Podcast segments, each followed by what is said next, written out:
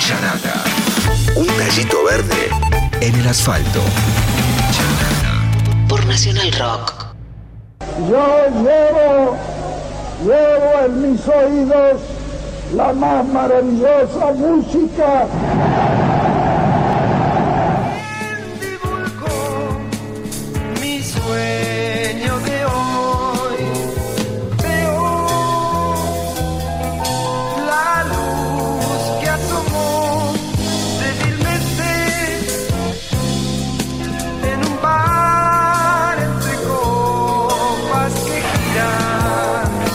Bueno, ayer se nos fue una figura central de la historia del rock de la Argentina, Rodolfo García, tenía 75 años. Y hoy Leo Acevedo, bueno, prometió hacer un recorrido por algunas de sus eh, expresiones musicales en distintos grupos, después de lo que sintió una injusticia, ¿no? En el tratamiento de la noticia por algunos medios eh, enterados de la noticia, ¿no? Sí, sí, ayer este, noté que algunos medios este, hablaban de Rodolfo García solamente como el baterista de Almendra, que obviamente es, es, es- es, eh, un punto altísimo en su carrera. De hecho, Almendra es una de las tres bandas pilares del rock argentino. Pero me parece que Rodolfo García este, fue mucho más que el baterista de Almendra. Fue un músico que este, aportó muchísimo a, la cultura nacional y también a, la cultura de España, porque cuando Aquelarre se, se exilian, digamos, se exilian después de aquel este, momento económico difícil llamado el, el Rodrigazo, allá al comienzos de la década del 70, ellos se van a España y de alguna manera eh, le enseñan, al, junto con Morris también, que estaba por aquellos días en, en- España también, le enseñan a los rockeros españoles a cantar en castellano. Aún hoy es medio difícil encontrar bandas de rock eh, españolas que canten en castellano y sin embargo allá en, en 1973 ya estaban los Aquelarre este, cantando canciones de rock en castellano por aquellas tierras. Después de formar Aquelarre, después de, de- de separar Aquelarre en realidad, este, Rodolfo García junto a Héctor Stark, integrante de, de- esa banda, forman este power trio junto a Machi Rufino, que es justamente quien cantaba esta canción que se llama Llama, Siempre. La banda se llamó Tantor, que empezó siendo un power trio, después ya para el segundo disco, cuando Machi este, se va y e ingresa Marcelo Torres, e incorporan a Babú Cerviño en teclados y ya pasan a ser un cuarteto.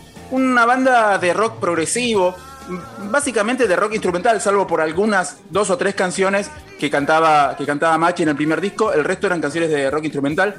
Eh, el problema de que tuvo Tantor, por, deci- por decirlo de una manera, fue que se formó en 1979, justo, justo en los momentos previos en que se estaba dando la reunión de Almendra de 1980. Entonces, este, Rodolfo García estaba bastante más ocupado con los ensayos y las giras de Almendra reunido en 1980 y Tantor quedó este, como en una especie de segundo plano. Sin embargo, llegaron a tocar hasta el año 1983.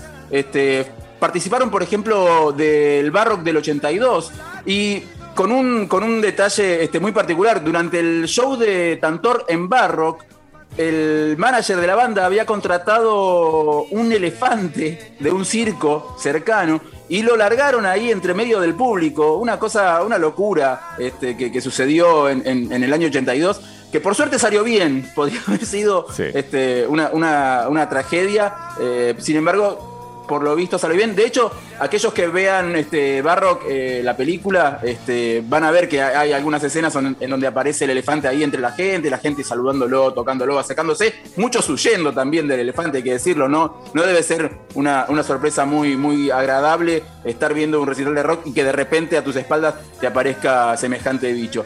Los Tantor tocaron hasta el año 83, decía que fue la última fecha que hicieron en el Festival de la Falda. Años después, en el año 89, Rodolfo García formaba esta banda.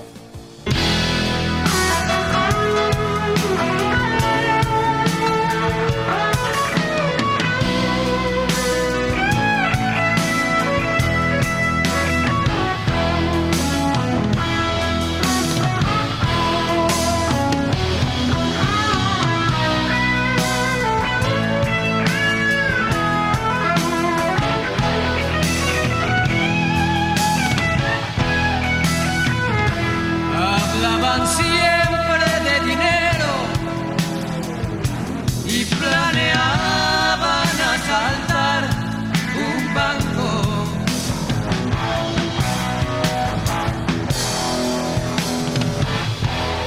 Muy bueno, este tema es de Meso Vigarrena, ¿no? Claro que sí, este tema es En este barrio de Meso Vigarrena, una canción que muchos conocemos por la versión de Baglietto incluida en el disco Ayúdame a mirar. Sin embargo, es una canción de Meso Vigarrena y tiene, tiene que ver con, con Meso Vigarrena esta banda porque es la banda que Rodolfo García formó con Pedro Conde, un compañero de ruta de, de Meso Vigarrena, un tipo que viene este, eh, formando parte de, de Lander este, desde muchísimos años. Era, eh, formaba parte del círculo de la revista Pan Caliente. eh, un tipo que en el año 85, por ejemplo, grabó un disco que se llama Sin Presupuestos. Y la banda de apoyo de Pedro Conde en ese disco, en algunos temas, es una banda conocida de, de- de nosotros, se llama Patricio Rey y sus redonditos de ricota, quizás les suena.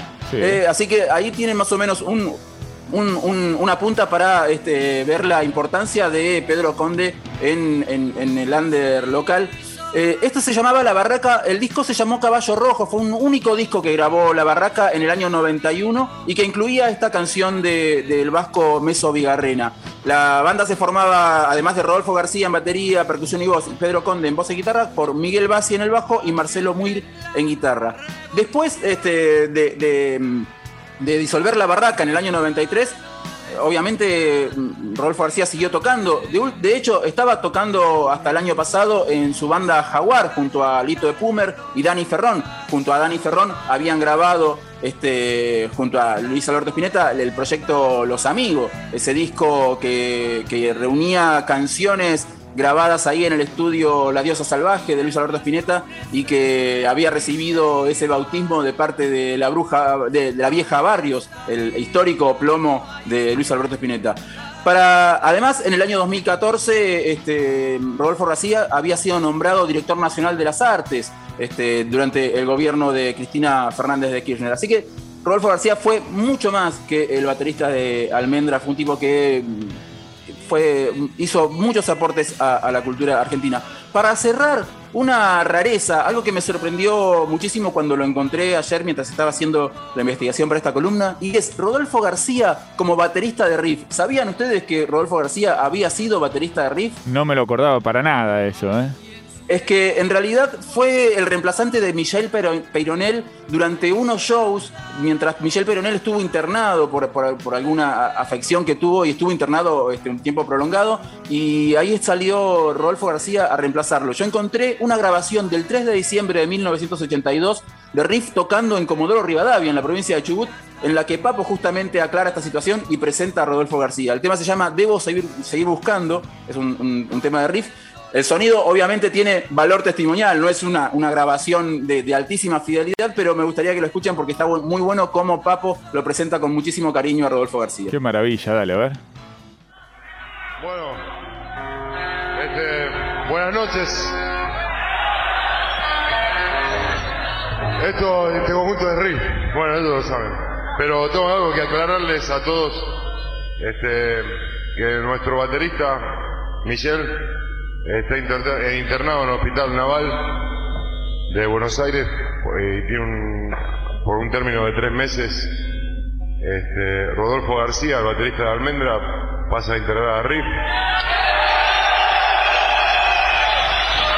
En, un gesto de compañerismo entre músicos, un aplauso para Rodolfo García.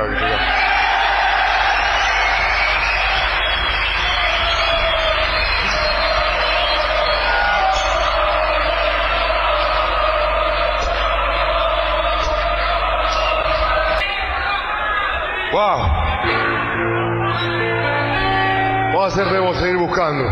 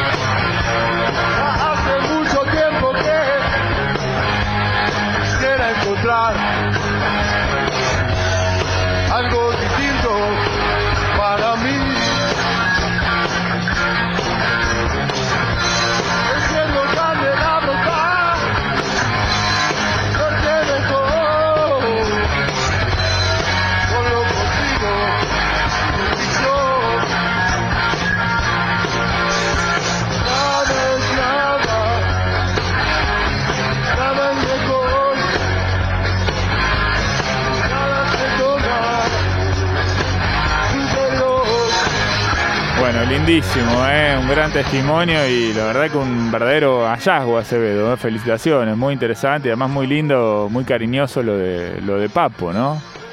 Sí, sí, la verdad que, este, muy linda la presentación que hace Papo y además también muy buena el recibimiento que le da la gente de Comodoro Rivadavia, eh, que, que empieza a, a- a corear Rodolfo, Rodolfo en ese recital. ¿eh? Uno hubiese esperado quizás que la- las huestes de, de Papo este, lo recibieran con un poco más de hostilidad, pero sin embargo Sí. este, creo que, que- que- que Papo lo, lo- lo presentó con, con tanto cariño que, contagió a- al público. En algún momento también Papo mismo, ¿no? Había dicho, ablandaron la milanesa, ¿no? Como hablaba de esas bandas de- del rock argentino que se fueron hacia un lado más pop, más lírico, ¿no? En contra de lo que él pregonaba, que era el rock más crudo, más duro, más, más salvaje, con más raíz blusera.